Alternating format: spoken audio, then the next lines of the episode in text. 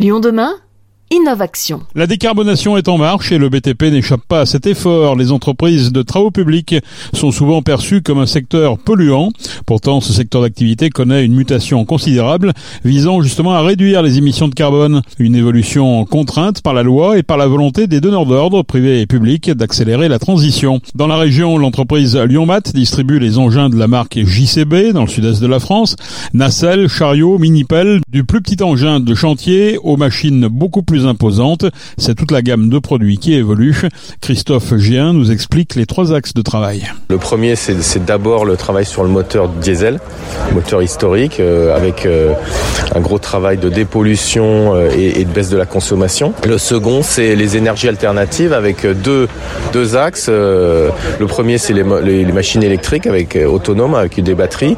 Donc là, on bosse sur des batteries lithium qui ont une forte capacité et puis qui permettent de vibronner.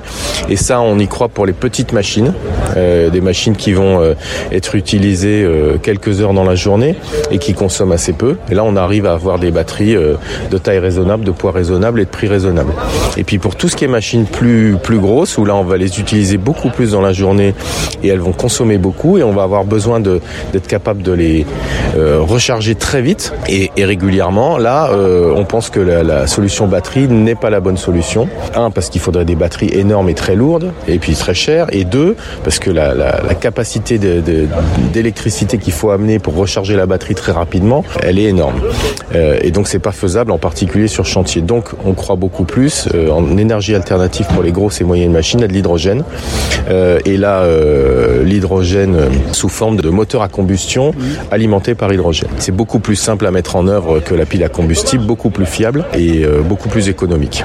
Tout ça, c'est à l'oreille de quelle, quelle échéance? Les machines électriques électrique, euh, ça existe déjà. JCB a été les premiers euh, à lancer la mini-pelle électrique autonome euh, il y a maintenant deux ans et demi. Donc on, en vend quand même un, nombre important. Alors après, ça, reste encore très mineur sur le marché. Et après, pour la partie hydrogène, là on parle, JCB nous parle d'un horizon de fin 2024 pour commencer la commercialisation.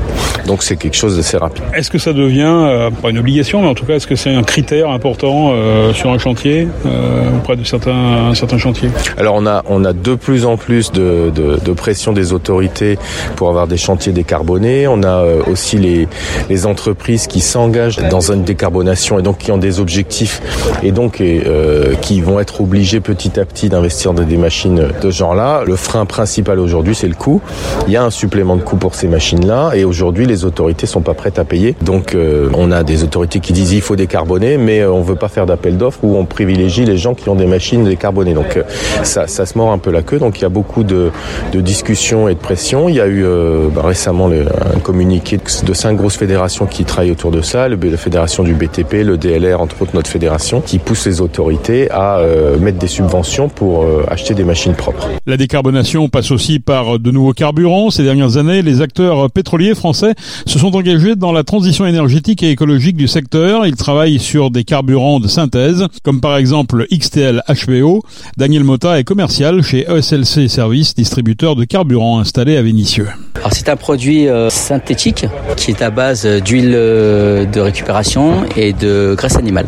Donc après il y a tout un process euh, qui transforme le produit pour que ce soit du diesel, du diesel. C'est un produit qui est décarboné à 80-90% sur la chaîne globale du produit, hein, la chaîne vidéo globale du produit. les avantages c'est que ce produit est totalement miscible avec du diesel actuel. Donc vous pouvez mettre autant de quantité de l'un ou de l'autre et qui n'altère en rien les capacités du fonctionnement du, camion euh, qui a même euh, des propriétés euh, plutôt sympathiques euh, en termes de consommation, tout ça. On pourra le trouver chez des distributeurs euh, revendeurs BP. Donc on sera plusieurs sur toute la France. Et pour l'instant, ce sera que, que du distributeur.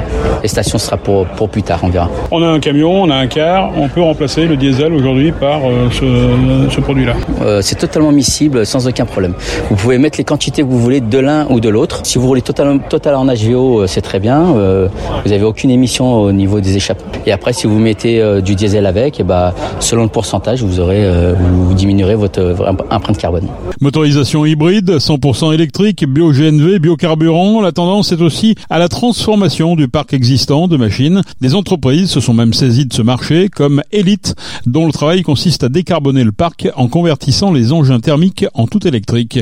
Nous avons rencontré Vincent Robin, fondateur et dirigeant d'Elite. Nous, on est spécialisé dans le rétrofit de matériel de TP. Donc, en fait, l'activité consiste à remplacer des moteurs thermiques qui sont sur les engins de chantier par des moteurs tout électriques euh, alimentés par des batteries. Quels sont les avantages et les inconvénients Alors, l'avantage sur le plan environnemental, déjà, on va réduire le bilan carbone du véhicule converti à plus de 70%. Pour le client, euh, en termes de, de, de, économique, on va pouvoir euh, proposer une solution alternative à l'offre marché avec des, une offre qui est 50% moins cher que, que, ce qui peut être proposé aujourd'hui. Et ensuite, euh, c'est aussi une, euh, une solution qui va permettre de répondre à la trajectoire décarbonation du secteur, qui s'est fixé euh, des objectifs de réduire leur empreinte de plus de 40% pour 2030. Donc là, on peut répondre avec des machines qui sont déjà disponibles, puisqu'elles existent déjà sur le marché, qu'on peut convertir en moins de 3 semaines. Donc c'est une solution qui est déployable à grande échelle dans des délais limités. Comment ça s'opère justement sur Retrofit concrètement? On rentre une machine donc dans, dans sa version thermique, on va réaliser toute une batterie de, de tests, euh, d'études. Euh, ensuite, on va démonter toute la partie, donc toute la motorisation euh, thermique, le contrepoids aussi. Et puis après, on va intégrer donc notre solution. Donc c'est un kit en fait qui s'installe en lieu et place du moteur thermique d'origine. Donc on va voilà reconnecter le, le, moteur électrique et puis après installer à la place du contrepoids un, une enveloppe avec une, un pack batterie qui est logé à l'intérieur et qui, qui fait à la fois une batterie et contrepoids de la machine. Vous en êtes où exactement? Vous avez fait des tests déjà? Oui, donc on a déjà développé un premier, euh, notre premier prototype, hein, donc qui est une, une, base de pelle Hitachi ZX 225, donc c'est une pelle de 25 tonnes. Donc, donc, le rétrofit est terminé et là actuellement on est en phase de test. On a eu l'occasion d'essayer sur des chantiers de terrassement en plein centre de Lyon. On a fait aussi des essais sur une plateforme de recyclage en alimentation de, de cribleurs. Donc ça nous a permis de tester les performances de la machine qui ont été validées par les opérateurs et puis tester euh, l'autonomie de la, de la, machine. Quelles sont les limites de l'électrique dans le BTP Mécaniquement parlant, euh, on a de meilleures performances euh, à passer une machine en tout électrique à, à l'usage. Euh, les limites, ce sera plutôt sur la partie euh, recharge, contrainte de recharge. Sur le chantier, si on a un accès au réseau 380 volts, 32 ampères, c'est pas un problème, on peut recharger la, la, machine en une nuit.